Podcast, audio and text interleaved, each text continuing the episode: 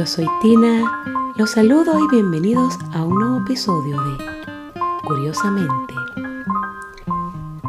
En esta oportunidad voy a relatar la historia de una mujer que la llamaron la inundible, quien sobrevivió a dos de los naufragios más famosos del siglo XX y a un trágico accidente que se desarrolló también en el mar. Este personaje vivió una especie de suerte y casualidades del destino al mismo tiempo. Violet Jessop, sobreviviente de dos naufragios, uno de ellos recordado y conocido como uno de los desastres marítimos más grandes de la historia, el hundimiento del Titanic. Violet nació el 2 de octubre de 1887 y fue uno de los seis hijos de una familia de granjeros irlandeses que habían emigrado a Argentina, más específicamente a Bahía Blanca. Tanto a ella como a su padre fueron diagnosticados por tuberculosis y los médicos le daban pocos meses de vida. Pero, curiosamente, pudo vencer esta enfermedad y sobrevivió. Su padre no contó con la misma suerte.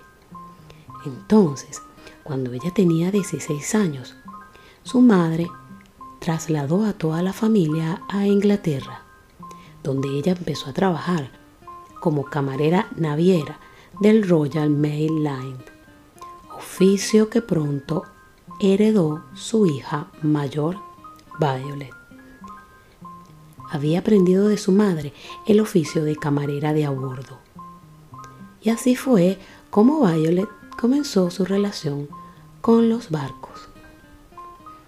Entonces cuando en 1910, a sus 23 años, fue contratada por la compañía constructora de las navieras para transporte de pasajeros White Star Line, la misma que en los siguientes años estaría a cargo de los portentosos barcos modernos y lujosos de la época, el Olympic, el Titanic y el Britannic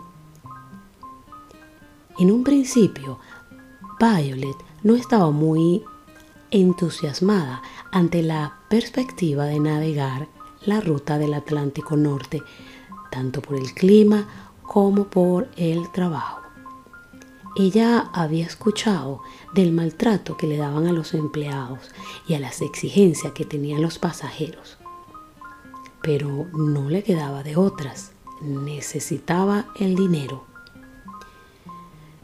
fue entonces cuando a bordo del Olympic, que en el momento de la inauguración era el mayor y más lujoso de los tiempos transatlánticos que existía y donde el Titanic aún no había empezado su servicio, el 20 de septiembre de 1911, cuando este gigantesco de los mares, debido a la turbulencia recibió un impacto de un barco de guerra. No fue más que un accidente, pero el casco del Olympic quedó al descubierto y provocó un importante agujero en el estribor de la zona de los camarotes de la tercera clase y el eje de una de las hélices quedó averiado. Fue una colisión muy importante mas sin embargo, todos los heridos y el barco pudieron llegar a puerto sin ningún problema. Luego, ya con 24 años, esta chica entró en el equipo de los trabajadores del Titanic. Para ese entonces ya era muy conocida entre sus compañeros e hizo que tuviese asegurado su puesto en el lujoso transatlántico adiestrada también como enfermera, fue una de las más de 200 camareras contratadas para servir en el Titanic. Desde luego, su dominio de dos idiomas, su belleza y su afinado oficio la instalaron en la privilegiada primera clase. Lujo jamás visto en buque alguno, y entre los pasajeros varios célebres multimillonarios esperando lo prometido. Violet conocía muy bien al Olympic. Ahora tenía que conocer muy bien al Titanic, ese monstruo de 269 metros de largo y cuatro chimeneas que podían albergar casi 3.000 almas. Violet no se imaginaba, por supuesto, lo que iba a ocurrir con el Titanic, que chocó contra un iceberg que produjo el hundimiento del barco y la muerte de más de 1.500 personas. Ella cuenta que en el momento de la colisión le ordenaron que subiera cubierta. Los pasajeros paseaban tranquilos. Las otras camareras y ella miraban a las mujeres que se aferraban a sus maridos antes de que las metieran en los botes salvavidas con sus hijos. Un oficial les ordenó abordar el bote número 16 para demostrarle a las mujeres que era seguro. Antes de que el bote partiera, un oficial lanzó a Violet un bebé que estaba solo en la cubierta. El oficial me dijo, Señorita Yesop, tenga, cuide este bebé, y le arrojó un bulto al regazo. Y así, horrorizada y helada, pasó ocho horas en aquel bote lleno de gente tratando de darle a aquel bebé el calor suficiente para sobrevivir.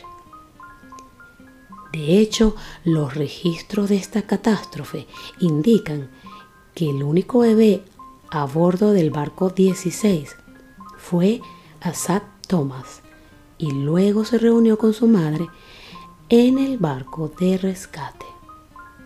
Luego de su experiencia a bordo del Olympic y a bordo del Titanic, aún le faltaba una cita con el destino. Curiosamente, esta chica, Violet Jessop, siguió ligada a la empresa White Star Line. Fue entonces cuando, al estallar la Primera Guerra Mundial, en 1914, el Britannic, buque gemelo de los transatlánticos de Olympic y el Titanic, fue transformado en un buque de hospital. Y Violet estuvo entre las primeras convocadas, uniéndose al equipo del Britannic como una enfermera de la Cruz Roja. Al amanecer del 21 de noviembre de 1916, el Britannic navegaba por el canal de mar Egeo, cuando una aterradora explosión, producto de una colisión contra una mina o un torpedo, hizo temblar su estructura y casi de inmediato empieza a hundirse y en menos de una hora, exactamente 55 minutos, desaparece de la superficie.